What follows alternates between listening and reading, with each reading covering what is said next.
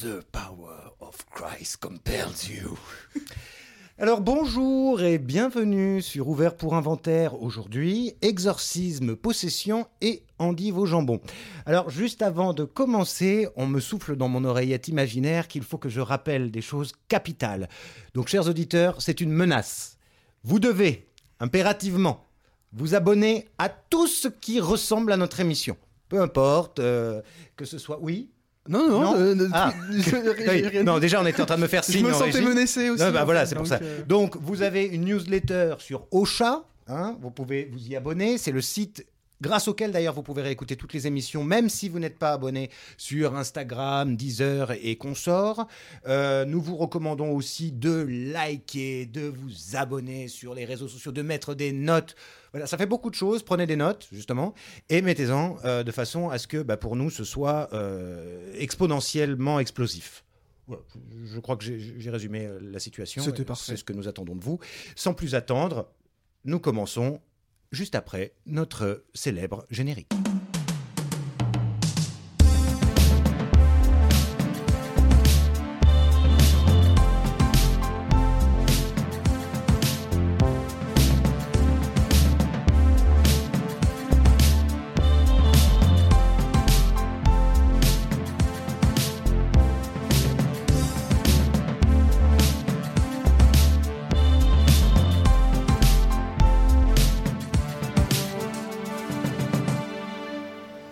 Ça sert à ça, euh, à apprendre à vivre, à apprendre à faire un lit. faudrait qu'un jour on fasse une version. Ce sera dans la version euh, comédie musicale. Ah oui, il faut qu'on fasse ça. C'est parti, vous avez fini de rigoler? Putain. Alors aujourd'hui, pour parler d'exorcisme et de possession, eh avec euh, beaucoup, beaucoup d'originalité, nous traiterons le film L'Exorciste de William Friedkin, sorti en 1973, le bien moins connu rite de Michael Afstrom, Ah, tes souhaits Merci beaucoup. En deux, sorti en 2011. Et puis, dans une deuxième partie d'émission, nous aurons la chance d'évoquer, d'évoquer, de parler du film, ma tablette ne veut pas se mettre à la bonne page, du film Possession de ce brave Andrei Zulawski, film sorti en 1981. Tout à fait.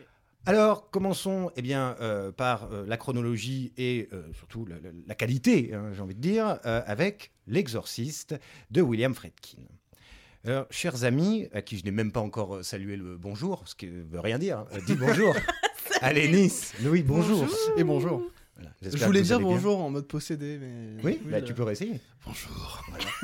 Quelqu'un peut le dire en latin inversé, peut-être Oui, ah, un truc comme ça. J'imagine que ça serait comme ça. Après, en hébreu, je ne sais pas faire, mais... Allez, Nice, vous vouliez tenter quelque chose, peut-être Non tu l'as trop bien fait, je pourrais pas surpasser ça. Non, là, c'est c'est beaucoup trop d'honneur. Alors, bon, l'exorciste, on ne vous fera pas l'insulte de euh, vous le résumer. hein, c'est une histoire d'exorcisme. Alors, simplement, peut-être juste pour dire en deux mots, ça commence euh, en Orient, en Irak, et puis euh, presque juste en infondu, nous arrivons à Georgetown, euh, cette ville proche de Washington, D.C. et c'est là que l'action va se passer dans son ensemble. Petite précision, je ne sais pas vous, moi pour l'émission, j'ai vu, parce que j'avais le DVD chez moi, la version qui s'appelle intégrale. Alors je ne sais pas s'il y a une version peut-être un peu plus courte. Alors, un petit mot peut-être là-dessus, parce que c'est en fait la version la plus diffusée aujourd'hui. C'est une version qui est ressortie en 2001. C'est euh, ce qu'on appelle communément une director's cut, c'est-à-dire a priori une version plus aboutie que la version d'origine. Euh, donc, bon, ça se joue pas à grand-chose. hein. Il y a quelques images, quelques petites séquences en plus. euh, qu'on a parfois d'ailleurs eu l'impression de voir dans la version originale, Mm. mais qui n'était pas présente dans la version de 73, comme par exemple la fameuse Spider Walk, donc le moment où Reagan descend les escaliers. Ça, euh, c'est pas dans la version originale. non, non, non, non. Ah oui. ça, a été, ça a été tourné, etc. Il l'avait coupé, c'est dans la version de 2001. Le son a été retravaillé et on a aussi les apparitions assez, euh, pour le coup, incongrues et un peu grotesques de Pazuzu euh, dans des espèces de fondus, dans, Mm. euh, dans la hotte, notamment dans une hotte de four. De quoi? Pas Zouzou ouais, le démon, il y a Oui. son visage qui apparaît En euh, image Ah oui, euh, en image subliminale, euh, dans des espèces ouais, de, de de petits flashs euh, à l'image. Alors, c'est pas les moments où on le voit en gros plan. C'est les moments où vraiment il y a un plan et puis d'un coup dans un coin il y a comme une espèce de tête de fantôme qui apparaît. Euh, c'est assez mal fait. Ça fait penser à la tête hyper moche de Thor euh, Ragnarok d'ailleurs pour ceux qui l'ont vu. C'est un effet spécial très mal fait. Euh, Love and Thunder pardon. Bon bref, on parle pas de ça maintenant. Mais simplement pour dire que c'est la version la plus diffusée aujourd'hui.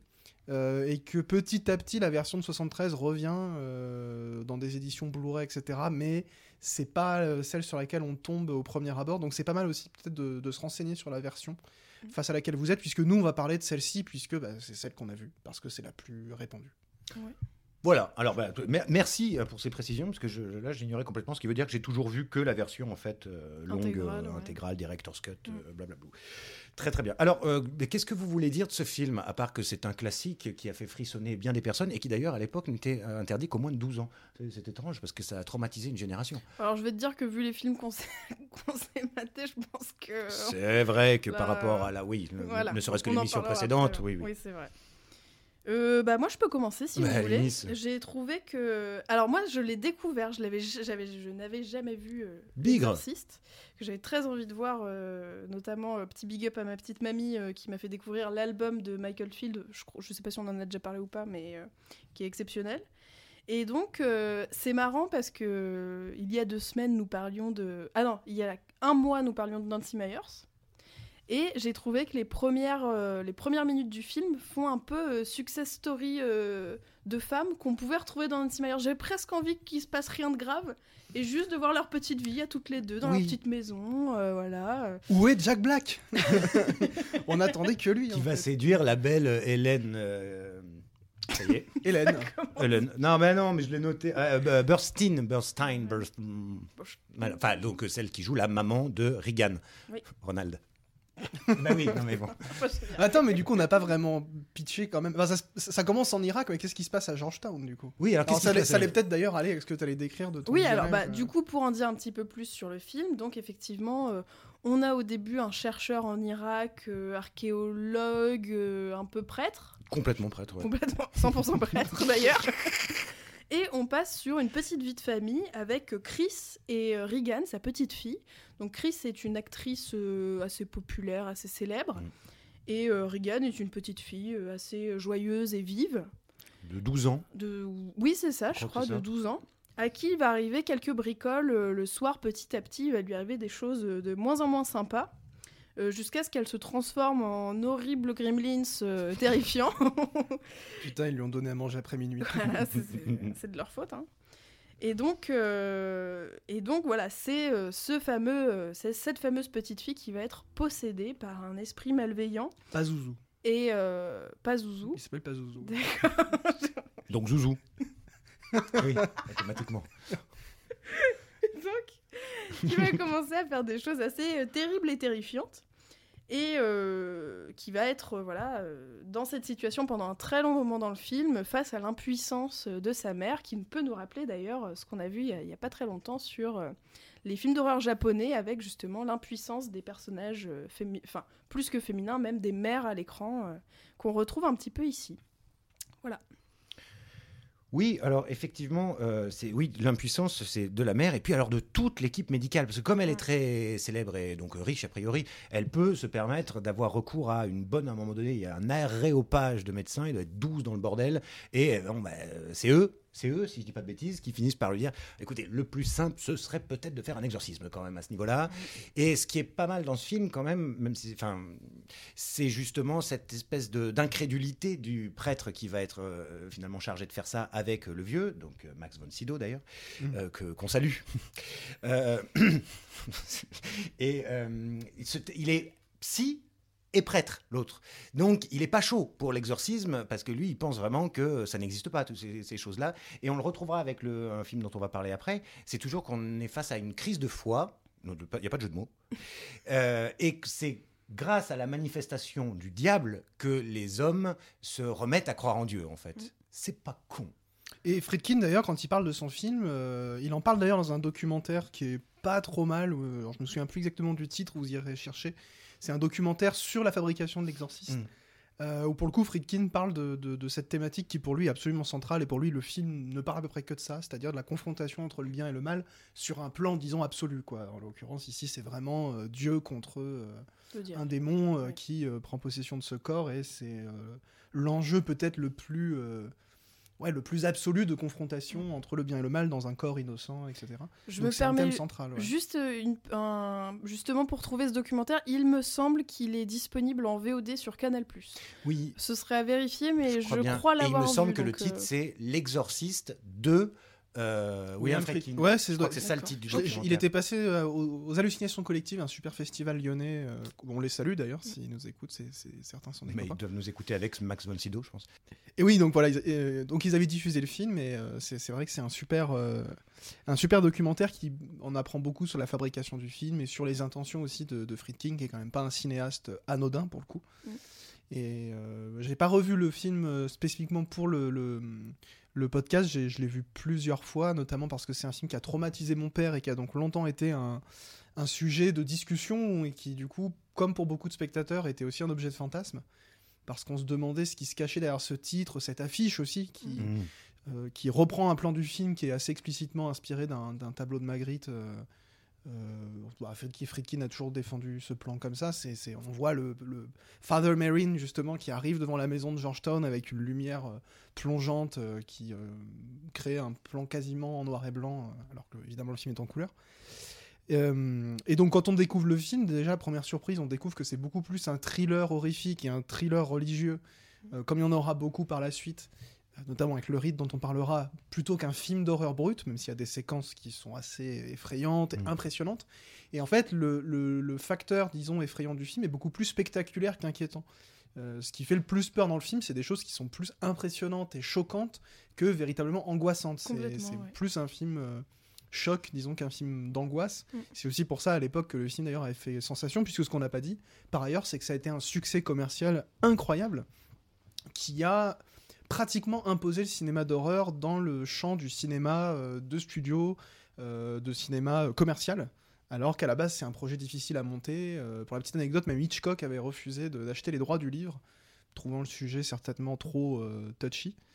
Friedkin, lui, il s'en fout. hein, c'est quand même un gros taré pour le coup. Friedkin, c'est sans doute un des cinéastes américains les plus fous d'ailleurs, qui a fait des films d'ailleurs complètement fous. Ouais, oui, il suffit de voir La Chasse ou un truc comme ça, tu comprends. Ouais, là, alors, là, et alors pour l'anecdote d'ailleurs, j'ai- j'ai- j'avais revu il y a quelques années L'Exorciste au cinéma, présenté par Friedkin, et qui présentait quatre de ses films. Donc il y avait La Chasse, The Sorcerer, euh, Le Convoi de la Peur, Mhm. et French Connection, qui est aussi Mhm. un film complètement fou. Et donc voir Friedkin s'emparer de ça, c'est quand même, euh, enfin s'emparer du roman de William Peter Bla- Blatty d'ailleurs, qui est réédité. Vous pouvez le lire hein, si ça vous intéresse d'ailleurs. Je, je l'ai pas lu à titre personnel, mais oh non, rien à foutre. ouais. Faut commencer à lire des bouquins. Euh, mais enfin, tout, tout ce long détour pour dire que voilà, c'est- c'est c'est un film qui a derrière lui une réputation énorme et quand on le découvre, il peut y avoir quand même cette euh, pas forcément surprise, mais on se rend compte que c'est pas forcément le film qu'on attend. Si vous le Mm. regardez pour avoir du pur frisson, Mm, euh, pour regarder, euh, pour voilà, euh, c'est pas un train fantôme, c'est pas du James Wan, c'est pas de la montagne russe. C'est quelque chose de beaucoup plus ancré déjà dans la fin du Nouvel Hollywood. On a encore un petit peu ce, ce rythme-là, cette esthétique du, du filmage d'une ville américaine aussi typique, de personnages en proie à des transformations sociétales, etc. C'est- très ancré dans un contexte américain précis. Et la confrontation entre le bien et le mal que tu décrivais, avec aussi cette confrontation entre les deux prêtres qui n'ont pas du tout le même rapport à la religion, qui n'ont pas le même Mm. rapport à, à la croyance, aux démons, etc. Ouais. Et c'est aussi le fait justement de passer par euh, une petite fille, enfin que le mal euh, intègre le corps d'une petite fille, qui provoque euh, des scènes en fait qui sont euh, qui mettent très mal à l'aise, qui sont pas oui. forcément euh, terrifiantes. euh, je veux dire, euh, c'est ce que tu disais en fait. C'est assez, c'est presque plus bouleversant que vraiment terrifiant. Et, et du coup, c'est assez, c'est assez intelligent de sa part, quoi. Ça, ça fonctionne très bien.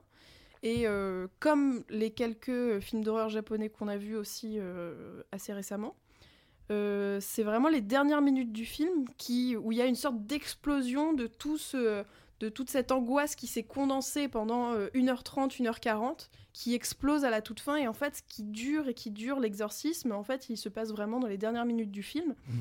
Et euh, il est, c'est- ce sont des scènes qui sont très longues en fait. Là où euh, dans, bah, dans le rite par exemple, il y a plusieurs scènes d'exorcisme, mais qui sont finalement. euh, mais le, le rite, je pense qu'on en discutera aussi, a plus les codes, voilà, plus, et puis a plus les codes du film d'horreur un peu plus Oui. classique. Oui, ne serait-ce qu'en termes de musique, euh, en Mm. termes d'atmosphère, de montage même, Ouais. alors que on a presque l'impression que L'Exorciste n'a pas été pensé comme un film d'horreur. Ça a été pensé comme un, un film sur ce sujet, en fait, et qui est un sujet euh, de facto effrayant, en fait.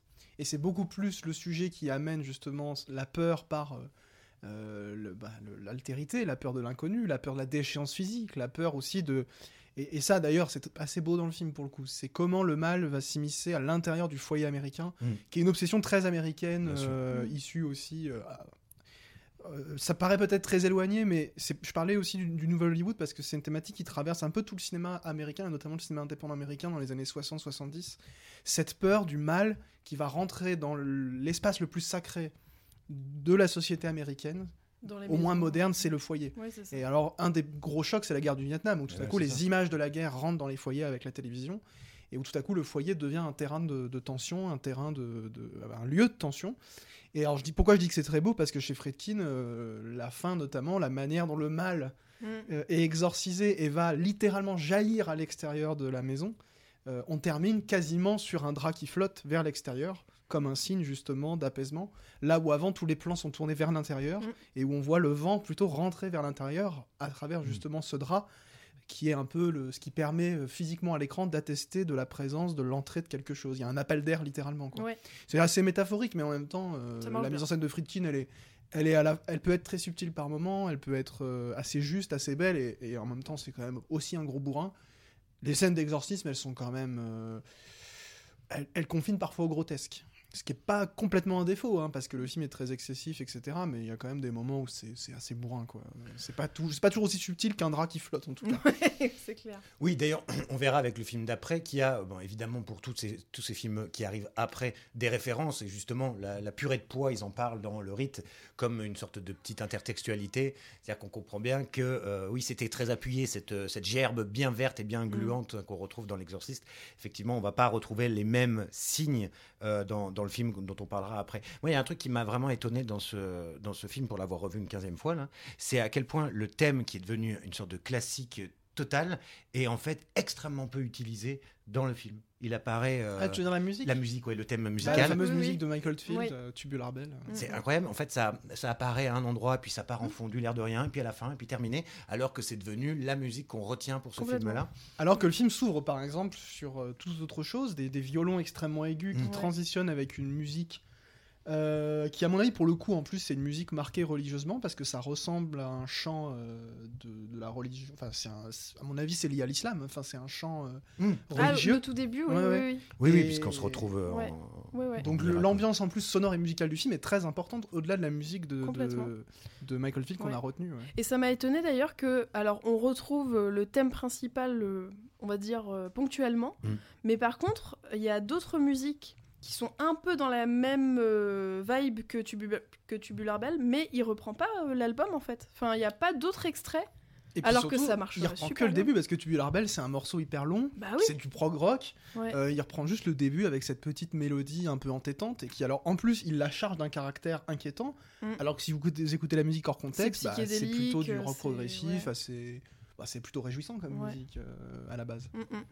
C'est intéressant comme déplacement mais pourquoi pas y voir aussi euh, quelque chose de lié comme on le disait à la à la déformation du familier qui va tout à Mhm. coup se retrouver euh, euh, juste par un petit décalage euh, dans l'étrangeté euh, c'est de l'inquiétante étrangeté quoi c'est il suffit de décaler un tout petit peu un petit élément du quotidien pour que ça devienne terrifiant. Ouais. Et cette chambre d'enfant, juste parce qu'on a le mal c'est- a commencé à s'immiscer par des tout petits signes, devient euh, Ouais. Inquiétant. Et même, euh, même la chambre euh, change de température. Enfin, je sais pas si Ah bah oui, dire ça comme ça, ça. c'est Enfin, la présence du diable impose voilà, le froid. C'est ça. Le soufre ou le froid, enfin bon, ça, ça dépend des, des méchants, parce que là c'est donc Pif Gadget, Gadget, c'est ça Le démon, je sais plus, euh, enfin, poète, poète, c'est pas, c'est pas, c'est pas Zouzou, c'est le penchant maléfique Ah oui, de l'ange Zouzou du coup. Donc pas Zouzou. Pas Zouzou. Non mais par contre c'est Il pas est vrai. pas Zouzou, Zéman, il est pas Zouzou du Vous avez pas réagi sur l'ange Zouzou, l'ange Zouzou n'existe pas. hein, Parce que vous, vous êtes Ah mais nous, ah, on, ne ok ré- d'accord. on ne réagit plus. Je ne suis pas, je ne. Suis pas théologien. On a bien tiqué sur euh, l'inquiétante étrangeté, voilà. Donc vous trouverez des notes en bas de page sur le site, bien entendu, pour tout ce qui relève de l'analyse freudienne du récit. Euh, c'est- c'est- mais euh, voilà. Ouais, j'avoue, je suis retombé dans Ouais, le non, non, mais quand même. Désolé. C'est pas grave, voilà. Là, on l'a dit, voilà, c'est- exorcisé, si j'ose dire. Hop.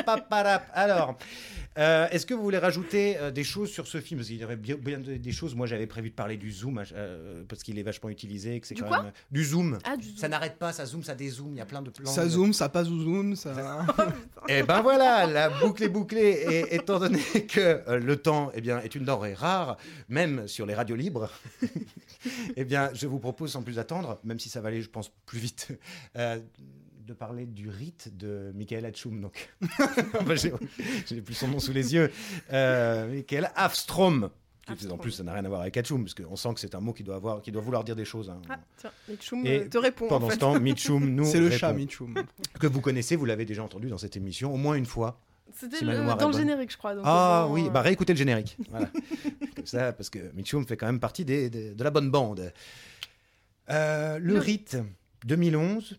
Alors, euh, une histoire, euh, évidemment, euh, de, vous l'avez dit tout à l'heure, euh, d'exorcisme. Ah bon Oui. Étonnamment. Une histoire évidemment de crise de foi. alors l'acteur principal, qui le personnage s'appelle Michael, son nom. alors ce matin j'ai cherché, j'ai même pas eu envie de l'écrire son nom. Voilà, ça m'a énervé.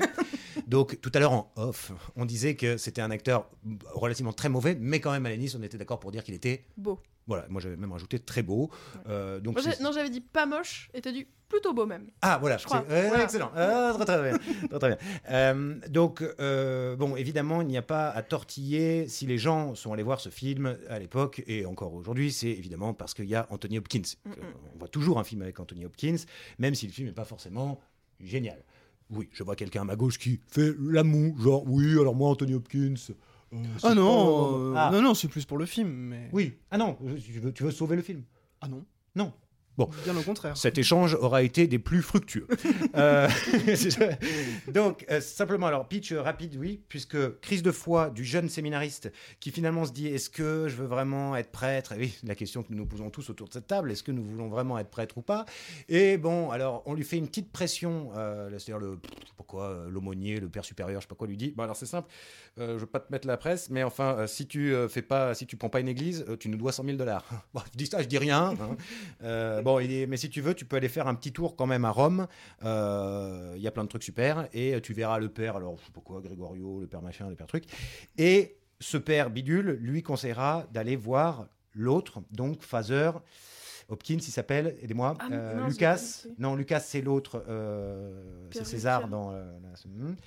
Euh, Alors, le, Father Carmine, comme dans Rocky, non C'est pas ça le père Lucas Trevant. Lucas. Ah oui, Oui, c'est le père Voilà. Lucas. Ah ouais, bah, ouais, bah, ouais, merci. Voilà, raison. donc, ouais.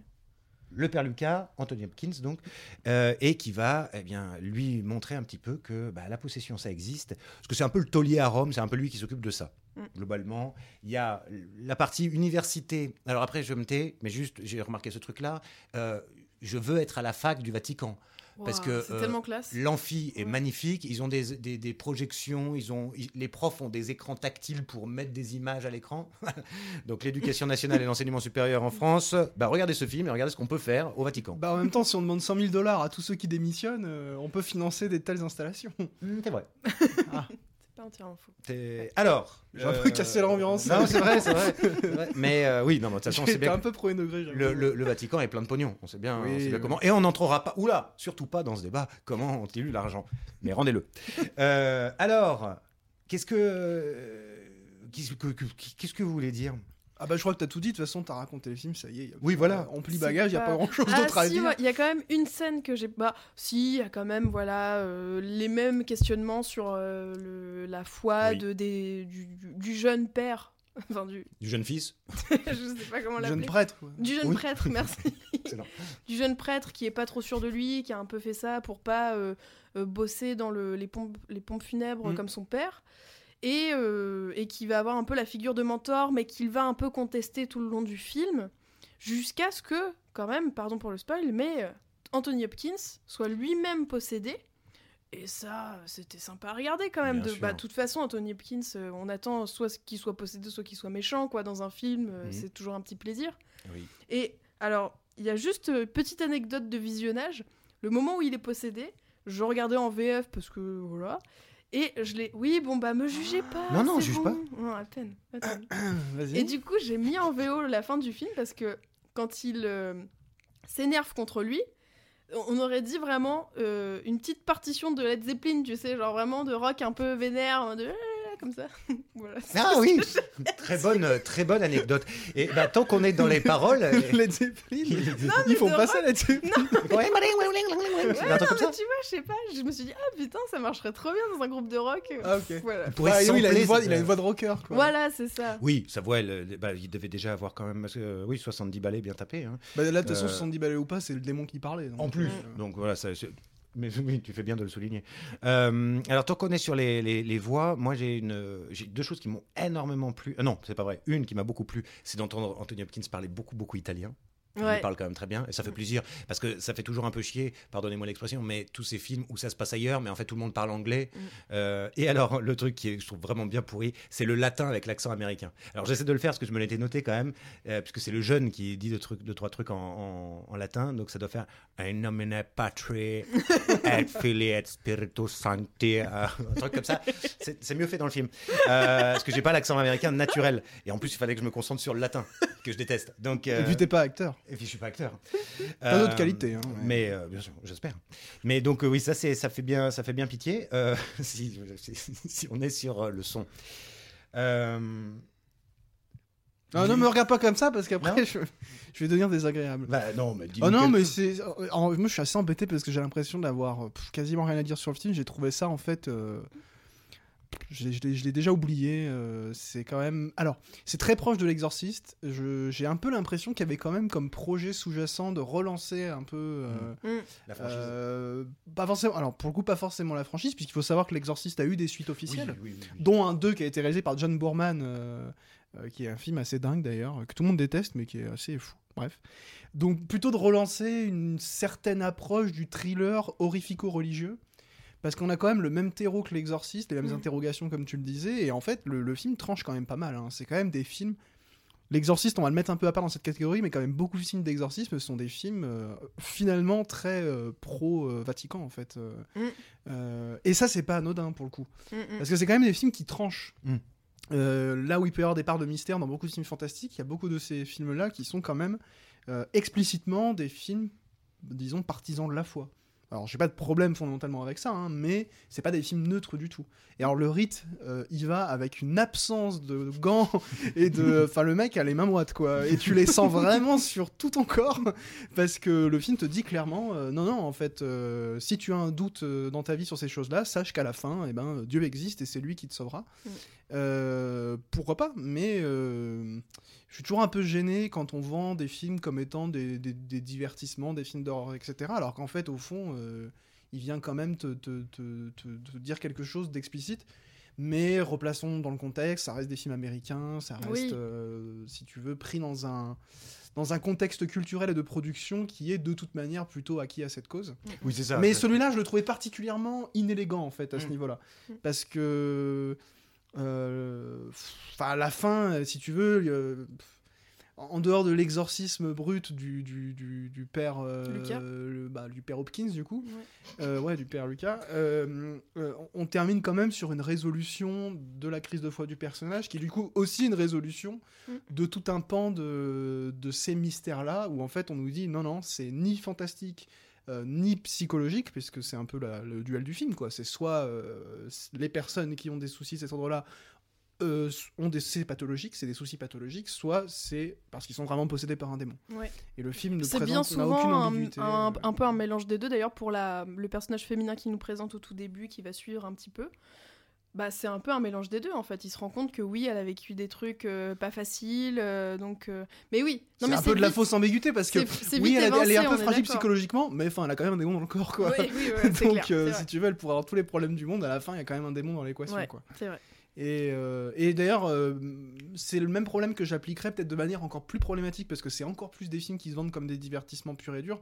C'est les Conjuring de James Wan qui sont quand même. euh, Enfin, qui font l'apologie des Warren qui sont juste des escrocs, disons-le. Oh là là, là, Euh, tu- attention, tu t'avances sur un terrain miné là. Ah bah non, mais pardon. Ah, euh, les Warren, quand- formidable. Non, mais des personnes par, au, au demeurant peut-être très sympathiques, mais alors quand tu regardes un peu les documents, tu te dis ah oui d'accord, ils ont fait une carrière là-dessus, très bien.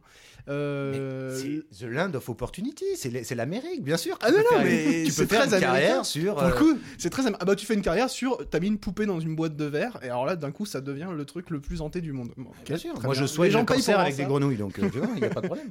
Alors d'ailleurs, je termine là-dessus. Scène très drôle, il y a des grenouilles dans une église et la réaction du personnage c'est Oh my god. Dit vraiment avec ce degré de non-investissement actoral. Ah, il est quand même nul cet acteur.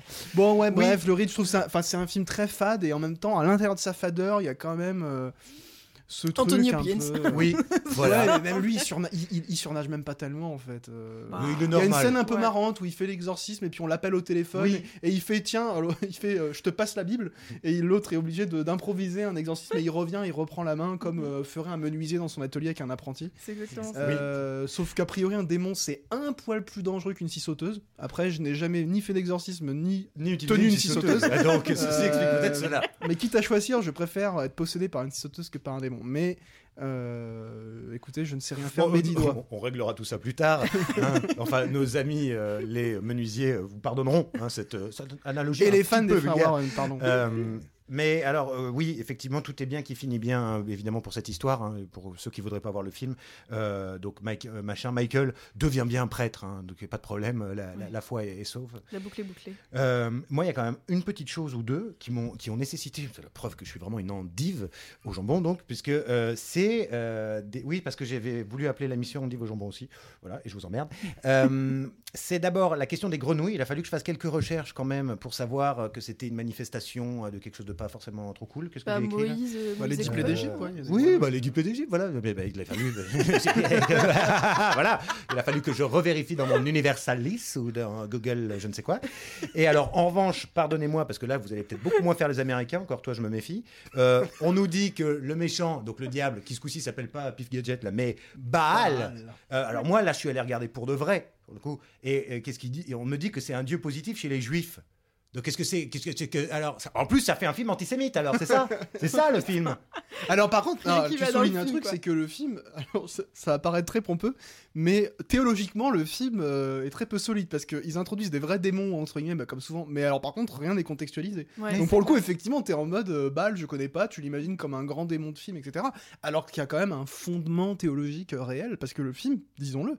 Euh, s'inspire de vraies figures, ça on l'a pas dit par contre. hein. C'est que tous les personnages du film, euh, en fait, c'est quasi- quasiment un biopic en fait. On pourrait presque le considérer comme tel. Mm. Parce que c'est basé sur les vrais récits de, de, Ah. de- de- de gens qui ont existé.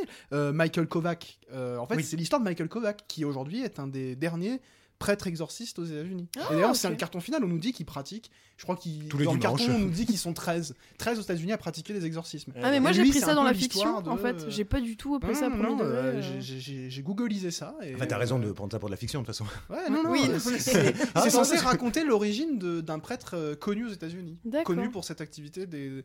Bah, ouais, c'est un pote des Warren, quoi. Oui voilà. bah, Il doit y avoir Kovac TV euh, quelque part. ouais, on les connaît les Américains. Oh, J'imagine bien la chaîne YouTube complotiste anti-vax. euh. Bon bah voilà, je crois qu'on a fait le tour de, de, de cette, de ce grand film.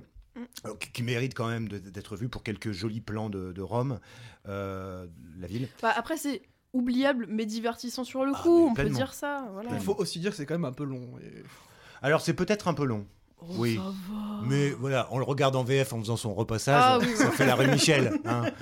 Non, ça va, c'était pas long. euh, Je jouais à la play à côté, donc euh, forcément. J'avais la Switch. Non mais ce- cela étant dit, euh, moi juste après avoir revu l'Exorciste, parce qu'une plateforme me proposait euh, l'Exorciste The Beginning, Euh, donc j'ai voulu regarder. Bon, bah, j'ai passé deux heures à enlever les puces de mon chat. Je n'ai pas regardé une traître euh, minute de ce film tellement c'était de la merde. Exorcisé ton Mais chat. voilà, donc je peux comprendre que pour celui-ci, ça- se laisse, on peut tout à fait faire autre chose. Toute dernière parenthèse, on voulait parler d'un film, finalement on le fait pas. Euh, on va juste dire du coup de ne pas aller le voir. Euh, c'est euh, le film de William Friedkin, un documentaire qu'il a réalisé quelques années après, enfin même bien des années après, parce que c'est un film assez récent, qui s'appelle The Devil versus Father. euh, Euh, euh, je sais plus d'ailleurs. Ouais. Qui est un documentaire sur un vrai prêtre exorciste. Et euh, on voulait en parler, finalement on le fait pas, parce que le seul truc qu'on aurait dit, c'est que c'est une escroquerie sans nom. Euh, qu'il faut vraiment ne pas euh, donner de visibilité à ce film, c'est pour ça qu'on en parle. Euh, voilà, simplement Ah, ce bah, film mais- existe. Comme ça, je sais ce Friedkin qu'on a dit. voulu continuer en Mm. fait à filmer ça. Il a fait un documentaire sur un prêtre qui fait vraiment des exorcismes aux États-Unis, etc. Et c'est un truc hallucinant. C'est une espèce d'anti-documentaire. C'est tout ce qu'il faut pas faire en documentaire, du type pitcher les voix des gens possédés pour les rendre plus effrayants. Alors qu'il est censé filmer des vrais exorcismes. Euh, Enfin, c'est com- complètement hallucinant. Allez voir ça par curiosité éventuellement. Si mais vous le euh, trouvez, soyez avertis euh, c'est. Oui, ça se trouve pas beaucoup, ça a quasiment pas été distribué. C'est. Et pour vous dire, j'y repense maintenant, j'ai même pas pris en note le truc. En plus, j'ai j'ai même pas le nom du prêtre euh, qui l'a qui l'a filmé, mais euh, ça s'appelle euh, The... The Devil versus Father quelque chose. Et c'est réalisé par Friedkin. Ok. Bon, il a fait des trucs un peu, euh, ouais, un peu fous de toute façon. Ouais, il est un peu. La, la fin est complètement tarée. euh. Mais on a dit qu'on n'en parlait pas, donc euh, c'est c'est réussi. Voilà. Euh, Tout ce passage sera bipé. ah, bah, Ah, voilà. toi aussi, tu pitches les les bois d'exorcisme. Bref. Alors, euh, chers amis, nous faisons une micro-pause, juste le temps de respirer, et nous vous retrouvons pour notre dernier film.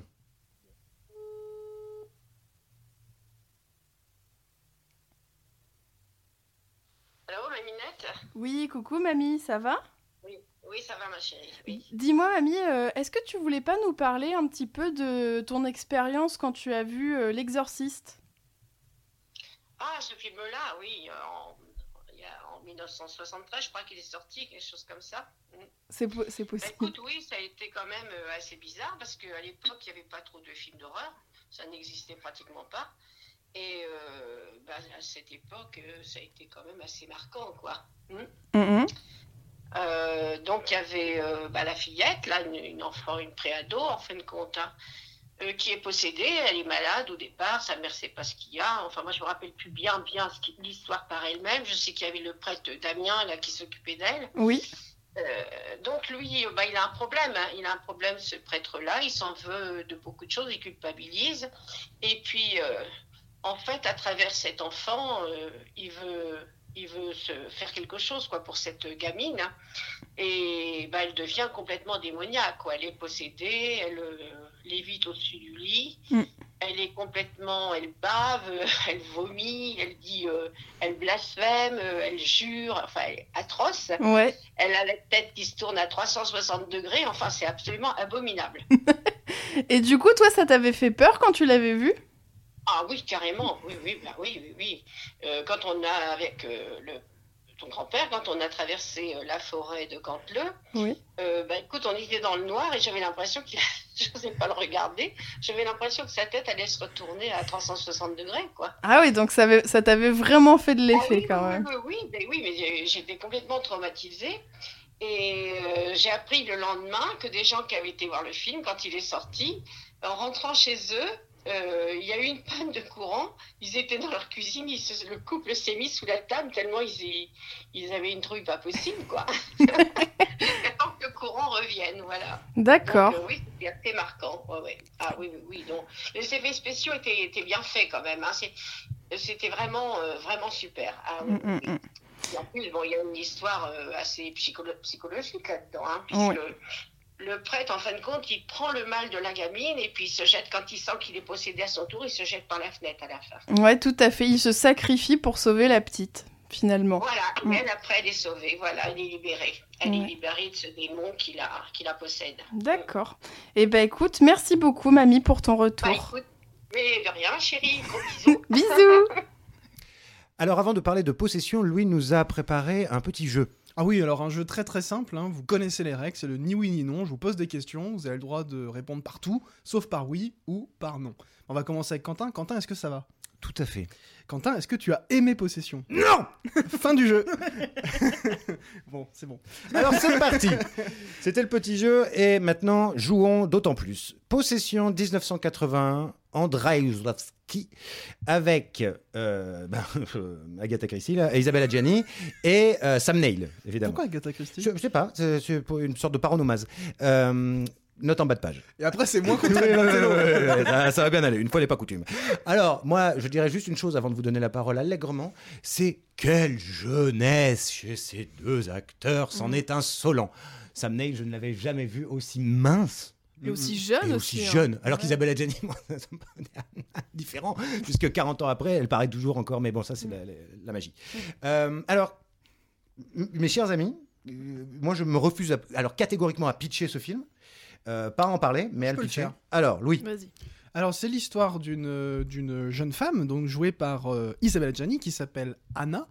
Euh, qui euh, accueille plusieurs années après, euh, plusieurs mois après un long voyage, son mari Marc dans son appartement à Berlin. Berlin qui est traversé par bah, un mur dont vous connaissez l'histoire.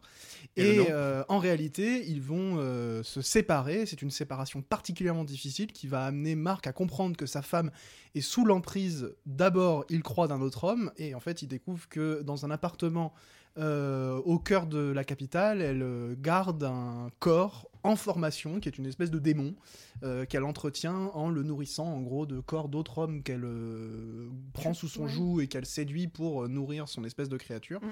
Et donc elle est en, sous emprise, elle est sous for- enfin, elle a une forme de possession de ce de ce monstre dont on découvre la véritable nature à la fin. Et D'ailleurs, on sait jamais vraiment ce que c'est, puisque c'est un film très mystérieux, en plus d'être un film hystérique, euh, comme la plupart des films de Zulawski, c'est-à-dire que c'est de la caféine sur celluloïd. Hystérique, le terme me gêne un peu. Ah. Mais euh, je vois l'idée. euh, C'est non genré. hein. Par rapport à l'origine du mot. euh, Ben, en fait. Il y a euh, l'origine d'utérus quand même dans le mot. Mais, Non, mais d'accord, mais, ouais, on mais peut je dire- crois- On peut dire hystérie non genrée. C'est-à-dire que les hommes Oui, comme les femmes sont prévu- hystériques. Voilà, Voilà. on peut le. Mais c'est pour, ce- le pour ce film-là, ça ça. ferait plus sens, cela dit, parce qu'il est question, d'ailleurs, Aussi, euh, oui. peut-être d'ailleurs que le film est misogyne, euh, je sais pas si ça peut être un sujet En plus d'être nul. mais euh, le, pour le coup, c'est quand même aussi une, fure- une fureur euh, proprement féminine Oui. qui traverse le film. Et d'ailleurs, euh, ça me fait penser. euh, J'ai vu un autre film de Zulowski qui était. Enfin, un, euh, pas en entier, il, me- il me manque la fin, mais euh, Le Globe d'Argent, Qu'il a fait juste avant. qu'il a fait juste avant, qui a été arrêté. Qui a, enfin voilà, euh, je vous laisse vous renseigner parce que j'ai peur de vous dire des bêtises, mais euh, qui est très intéressant, mais qui, de la même façon que Possession, nous crie dans les oreilles pendant deux heures et demie. Mais littéralement, Ah, c'est-à-dire. Ah, des nous films très agressifs. hurle dessus. Mm. Et c'est. euh, pour le coup, le Globe d'Argent, je suis allée le voir en scène et je suis partie parce que j'en avais marre de me faire crier dessus un samedi matin. Mais euh, pour autant, c'est assez intéressant. Et ce que tu dis sur justement l'hystérie et le fait que les personnages féminins soient empreints de cette hystérie, je trouve ça assez intéressant parce que même dans le Globe d'Argent, qui est en gros euh, une espèce de. Enfin, quelques personnes qui survivent et qui vont coloniser une terre. Bah, c'est même la a- face cachée de la Lune. Ouais, bon, Bon, je on me souviens plus exactement. là, j'avoue que j'étais casse-couille, là.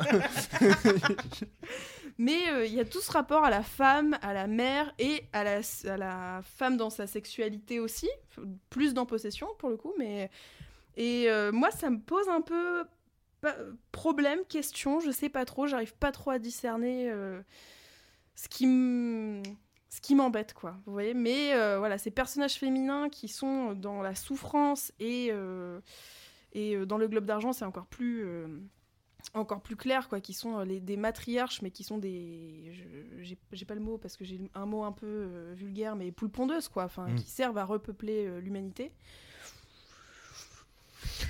Ouais, Bah, pardon. ça le- me- le- le- je- je- juste avant qu'on parle proprement de possession, simplement euh, expliquer en fait que le lien entre le globe d'argent et possession est plus intense qu'on peut l'imaginer, puisque c'est le film qu'il fait avant en Pologne, c'est un film qu'il a jamais pu vraiment terminer parce que premièrement c'est un film qui financièrement a pas tenu, alors c'est un film hyper ambitieux de 3 heures de science-fiction, enfin c'est de la folie.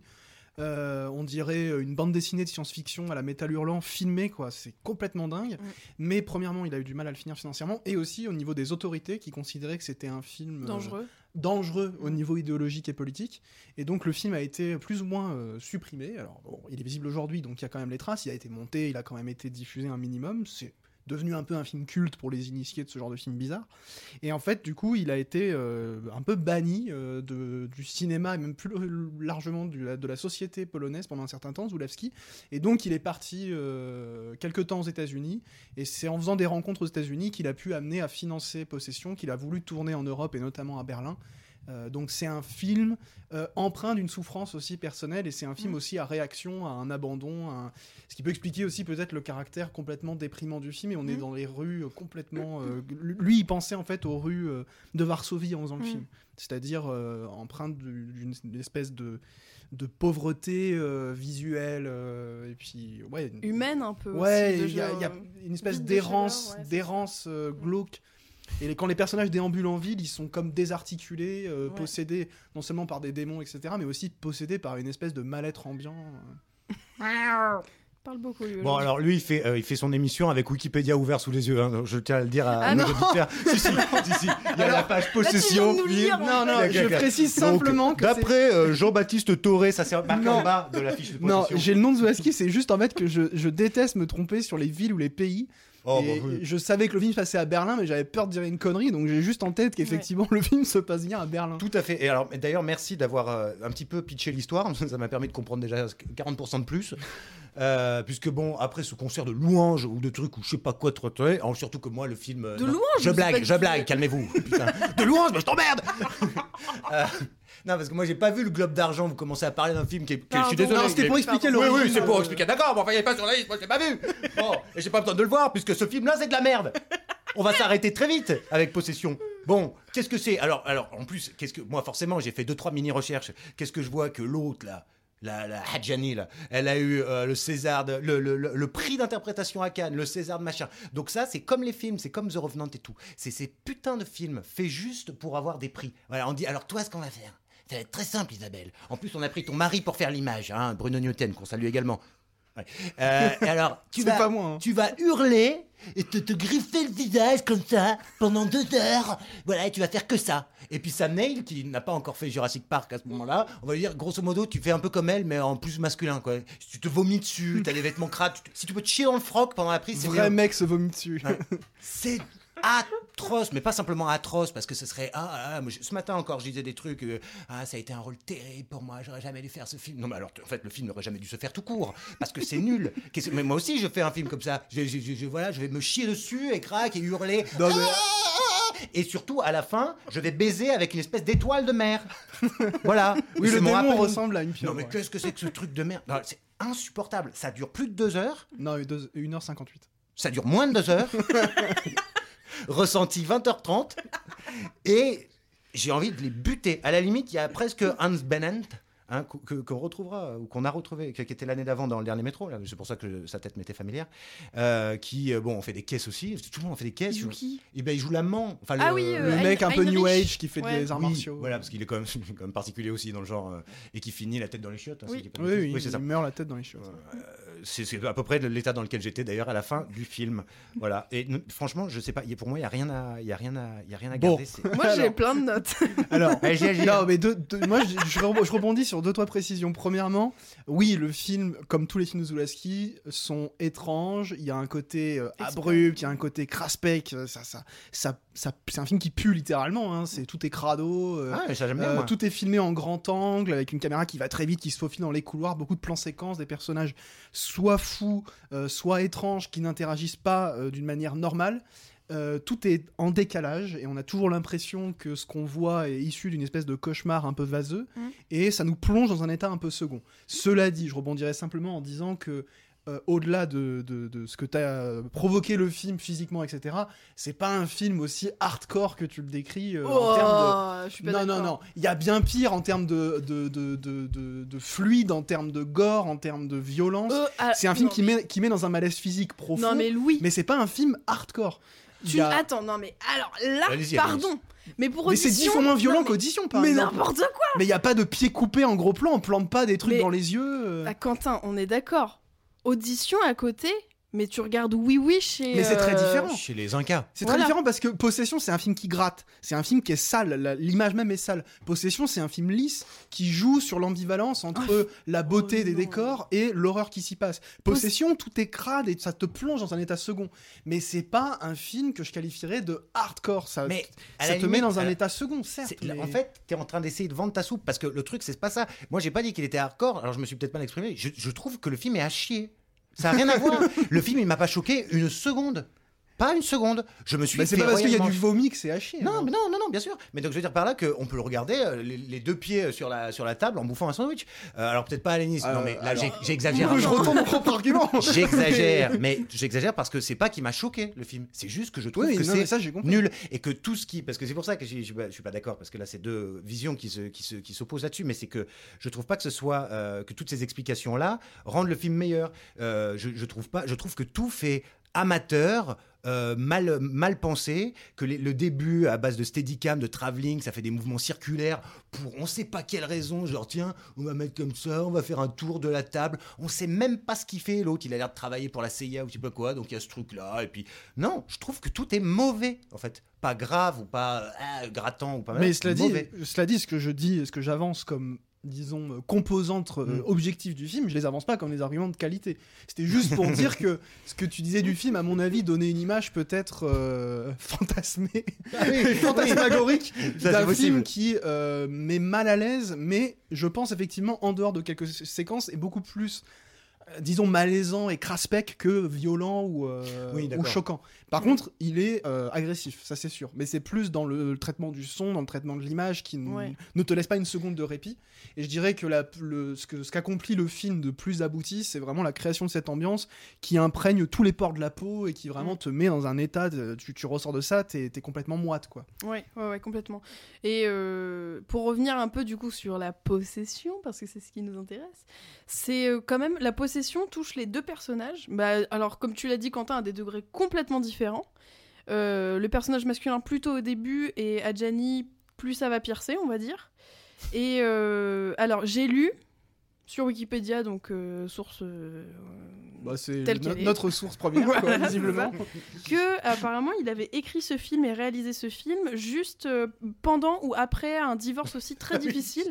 Et je me suis dit, oh là là, mais pauvre garçon, enfin Ouais, pauvre garçon, pauvre ailleurs, femme déjà. aussi, quoi. Oui. Parce que, parce que quand même, Le y a divorce des- le plus cher de l'histoire. Hein. franchement, à part la deuxième partie du film où je trouve que esthétiquement j'y ai trouvé des choses intéressantes, mais euh, enfin intéressantes, pas forcément. euh, Oui, si, intéressantes, voilà, euh, point final.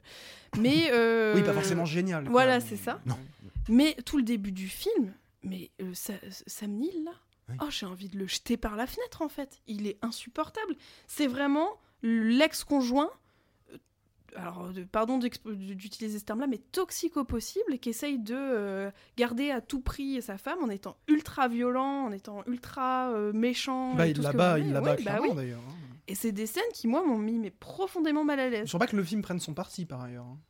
Bah, il prend pas le parti de grand monde, le film. Non, non, ouais, merci. Non, non, mais c'est un film. Non, non, mais c'est un film assez de ce point de vue-là, assez nihiliste. hein. C'est quand même tout le monde est dégueulasse et personne n'est sauvé Ouais. dans le film. Et c'est vrai que coup. si vous avez du mal avec euh, les jeux d'acteurs très exaltés, très euh, voilà criants, euh, bah c'est- non, vous allez Ah, vous allez passer un très mauvais Bah, il y a moment. une scène mythique en fait. Adjani, tu, tu soulignais le- la performance que t'as pas aimée d'Adjani, euh, qui en fait extériorise complètement la possession et qui en fait un truc euh, animal. euh, fait, euh, enfin, son jeu est constitué beaucoup de gargarismes, de spasmes physiques qui Mm. nous font comprendre qu'en fait son corps est complètement désarticulé et réarticulé par une puissance extérieure qu'elle ne contrôle pas.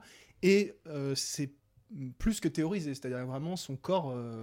elle, elle perd possession de son corps pour le Mm. coup. Et ça va jusqu'à cette scène de métro qui est très connue, qui est pas un vrai plan d'ailleurs séquence parce qu'il y a deux plans, il y a Mm. deux plans en un. Ça devait être trop long. Moi, j'avais jamais vu la Alors, fin d'ailleurs de trop ce long plan-là. pour, Tu sais, je l'avais déjà vu. Oui, euh, oui, une quand de elle travelling, casse. mais enfin, Notamment, en fait, elle a un sac mais- de course et elle brise contre un mur de métro un- un- une bouteille de lait, donc ça fait gicler des, des fluides un peu partout. Et ça se termine par elle qui, en fait, euh, donne, entre guillemets, naissance au démon dans un flux de sang et de lait. Quentin, il en Euh, Il y a un truc un peu mystique. euh, Alors c'est marrant parce que je me suis noté des trucs en regardant ça et je me suis dit tiens ça à mon avis ça devait ça doit être une scène qui a dû faire parler à l'époque ou qui a dû marquer. Je me faisais chier je disais mais putain mais ça mais qu'ils finissent mais, mais qu'est-ce qu'elle va faire après? Elle va s'ouvrir les, les veines et se, se boire son sang et là c'est maman c'est quoi cette bouteille de lait? Et puis voilà fin de l'histoire. C'est désespérant mais vraiment c'est vraiment Mais film de première année. tu sais. Exaspérant, cela dit. Exaspérant, oui. Mais le film euh, travaille cette exaspération Ouais. physique. Bah, et euh, puis cette transe physique aussi qu'il travaille sur Mm. d'autres, enfin sur d'autres films, je sais pas, mais en tout cas sur au moins un oui, autre oui, euh, film. mais- qui est vraiment la, de, d'essayer de mettre euh, les acteurs en transe, quitte à ce que soit, ce soit une expérience traumatisante pour eux, ce qui est aussi contestable d'ailleurs. Tout euh, à fait. Comme mais il l'a fait, il l'a fait sur bon. d'autres films. Il y a ce- tous ces films travaillent de ce malaise-là. Euh, Ouais. L'important, c'est d'aimer. euh, il a traumatisé Romy Schneider euh, avec la complicité de. euh, de, de Klaus Ah oui, Kinski, qui est un acteur aussi réputé très violent, très brutal. euh, sur un- alors- Et d'ailleurs, alors, pour le coup, c'est un pur film de Zulawski qui travaille beaucoup sur cette dimension dramatique des relations humaines, et c'est plutôt ce qui est au cœur du film, c'est euh, l'échec des relations humaines et, et le, euh, comment on essaye de se rattacher à ce qu'on peut, euh, etc. Non, mais non, mais c'est le sujet du film. Oui, disons. oui, oui. Mais lui lui-même en fait euh, a eu du mal avec le fait qu'on qualifie et qu'on range son film purement dans euh, la catégorie film d'horreur. Et aux États-Unis, il a été exploité comme un film d'horreur. Mais non, mais comme pour l'Exorciste en fait, si tu regardes ça comme un film d'horreur, euh, tu, tu Alors qu'il suffit de t'en as regarder pas ça pour comme ton- un film de merde. t'en as pas pour ton argent quoi. Tout va bien. T'en as pas pour ton argent si tu Ah, regardes ça non, que comme un film d'horreur. bah, moi je suis pas d'accord avec toi. C'est hein. beaucoup plus un. Disons que si on devait le catégoriser, c'est plus un drame avec des trucs complètement ahurissants et terrifiants qu'un film d'horreur. Non mais tu peux dire Ça pour peur, la première heure du film, pour la deuxième heure du film, je suis désolée, il y a des scènes qui sont terrifiantes et oui, c'est un oui, film. non mais il peut y avoir tu des scènes terrifiantes dans comme un un film d'horreur euh, pur et dur et euh, franchement. Oui, un film d'horreur euh, sans Ce serait, ce serait En un fait- peu épuiser le film à un seul de ses registres. Alors, je veux bien, mais en même temps, rajouter des couches de oui, mais politiquement, il Non. a tourné à Berlin parce que oh, oh, oh, oh, oh. Mais c'est Hein même, c'est même pas, c'est même pas, Exactement. c'est même pas rajouter des couches, c'est que le sujet du film c'est le divorce en fait. Et puis le communisme. Et puis Ouais, bon, mais euh, ouais, ouais. La guerre froide, c'est mal. Moi, je trouve que Mais le film s'embarrasse pas de ça. Je trouve que justement ces thèmes-là, qui pourraient être, euh, bah alors, qui sont de toute façon analysés euh, comme tels, etc., sont complètement recouverts par toute la, tout le côté horrifique en fait. J'arrive pas trop, tu vois. Mais à parce que voir le ça côté comme, horrifique, euh, si tu veux, lecture, traduit euh, euh, le côté horrifique, toutes les scènes de violence horrifique traduisent euh, à chaque fois tout ce qui est horrifique dans le film vient traduire euh, le mal-être des personnages par rapport à leur situation personnelle. ouais. C'est des traductions horribles, c'est quasiment métaphorique, disons.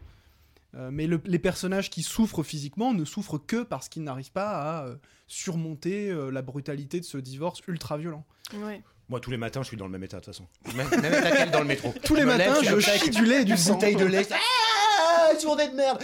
Alors, euh, puisque l'émission touche à sa fin, j'avais quand même juste une question. Là, c'est une vraie question, c'est pas un piège. Est-ce que quelqu'un a compris pourquoi l'institutrice, c'était aussi Isabelle Hadjani? Oui, je le dis comme ça, parce que Bah, ça. il y, a- il y a deux doubles. Alors moi, euh, Oui, pourquoi il y a ce double? Parce que pas c'est. trop- Ouais, je crois que c'est un peu vaseux, surtout que Oui. c'est un mystère qui a pas vocation à être résolu, disons. Non, et puis ni même vocation à apporter quelque chose au film. Très bien.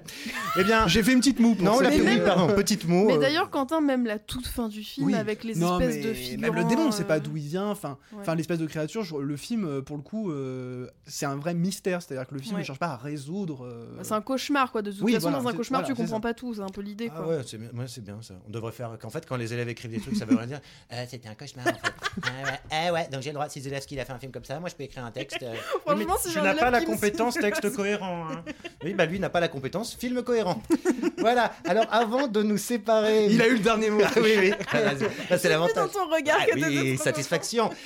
Euh, mes chers amis, parce que nous dépassons largement notre temps, avez-vous quelques... Oui Euh, Une micro micro parenthèse, le film est ressorti dans une superbe édition au Shaki Film. Donc si vous voulez le voir, tournez-vous vers cette édition blindée de bonus avec une magnifique copie restaurée et puis surtout le Shaki Film super éditeur. Donc si vous voulez le voir, euh, achetez le DVD, etc. Est-ce que la pochette, c'est, de- euh, voilà. L'affiche originale qui est magnifique. Ah d'accord. Moi j'aime bien celle. Bon, j'en Avec est-ce qu'on a le prix là, pour nos auditeurs Ah Parce que est-ce que c'est un- une édition à 250 euros? Euh, c'est autour d'une vingtaine d'euros. Oh, c'est euh, très, très raisonnable. J'ai acheté 19 euh, la vieille version. Donc, Oui, euh, oui, parce qu'avant il y avait des vieux TF1. DVD pourris euh, Ouais. avec un master assez dégueulasse. Alors, Master and Commander. Alors, euh, qui veut faire une recommandation Euh, Je vous laisse très peu de temps à chacun. Donc, attention, euh, les poulets. je- J'en ai une qui te prendra 30 secondes.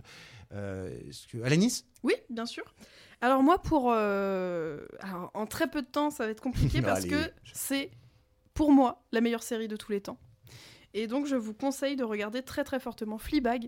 Oh là, Louis il a eu peur, mais Non, non, je me concentrais pour savoir si. euh, voilà. qui est, euh, pour le résumer très rapidement, l'histoire d'une jeune femme euh, londonienne qui tient un petit café et qui a perdu sa meilleure amie. Et on comprend petit à petit tout ce qui s'est passé dans sa vie, qui a une belle-mère atroce, un père qui ne sait pas communiquer.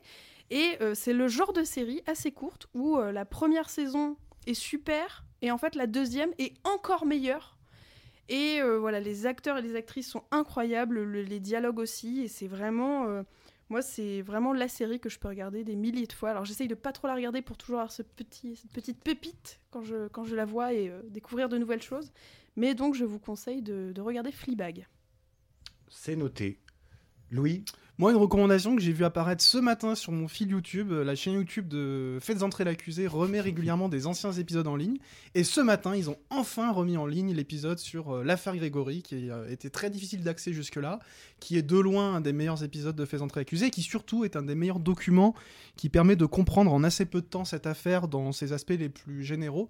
Si vous avez la flemme de vous taper le livre de Laurence Lacour, euh, qui fait 800 pages et qui, pour le coup, lui, euh, décrit l'affaire euh, dans tous ses détails, je vous conseille d'aller voir cet épisode de deux heures de Faites entrer l'accusé, l'assassinat du petit Grégory, où vous aurez absolument tous les détails euh, et surtout euh, tout le récit euh, de ce fait divers absolument incroyable qu'on redécouvre à chaque fois et qui est un, événement important, à mon avis, d'ailleurs, de la fin du XXe siècle, au-delà même du fait divers, au-delà même du journalisme. Euh, Il y a beaucoup d'analyses sur les liens entre euh, cette, euh, ce fait divers et la fiction et comment ça s'est immiscé aussi dans le cinéma, dans les, romans, dans les séries, etc. Donc c'est un épisode assez important. Alors moi j'étais sûr quand j'ai vu ça sur Facebook que tu l'avais mis, je croyais que c'était ironique. Ah non, non. Donc là, je viens de. Faites entrer l'accusé. Qui en a à euh, foutre quelque chose de le petit Grégory? Mais très bien, je, ok, je, donc je- peut-être même que je regarderai, parce que je, je- je suis les conseils aussi parfois. Alors, Et après, tu t'énerves, donc. oui, oui, oui, voilà, comme ça, la prochaine Le fois. fait entrer l'accusé, pour le coup, c'est très très bien de manière générale. c'est qu'il y a quand même très très beaucoup Christophe Ondelat, donc c'est euh, qui me fout la gerbe. Alors, euh, mais très bien. Euh, T'es dans la merde. moi, j'avais une petite recommandation parce que le livre est sorti il y a une quinzaine de jours. Ce sont les mémoires, dit-on, donc l'autobiographie de Gabriel Byrne, l'acteur euh, irlandais. Euh, ça s'appelle, alors en français, le titre est très décevant. Ça s'appelle Mes fantômes et moi, alors que la version anglaise, c'est pas toujours le cas, mais là, la version, le titre anglais est vachement mieux puisque c'est euh, Walking with Ghost, je crois, un truc comme ça. Oui, c'est ça. Et je l'ai pas tout à fait fini, mais alors c'est très étonnant pour un acteur, c'est-à-dire que c'est vraiment son autobiographie et notamment sur ses premières années, sur sa je- jeune, sur sa jeunesse. Et donc il parle, il y a que quelques pages qui parlent de cinéma. Faut- faut le préciser peut-être euh, pour ceux qui voudraient euh, avoir que des, des anecdotes croustillantes sur les tournages, c'est pas du tout le cas. Et c'est édité chez Sabine Vespézer.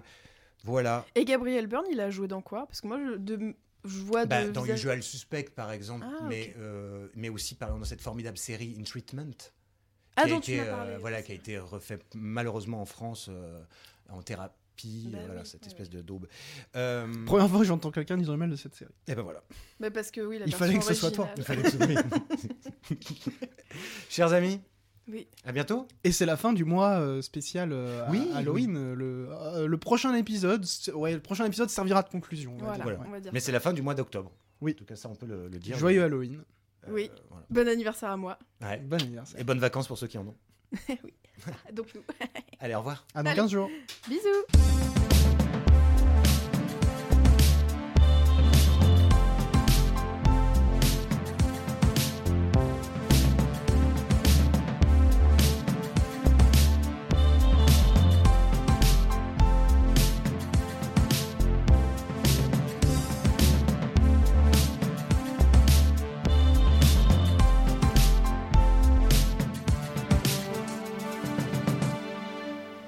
Les films, ça sert à ça, euh, à apprendre à vivre, à apprendre à faire un lit.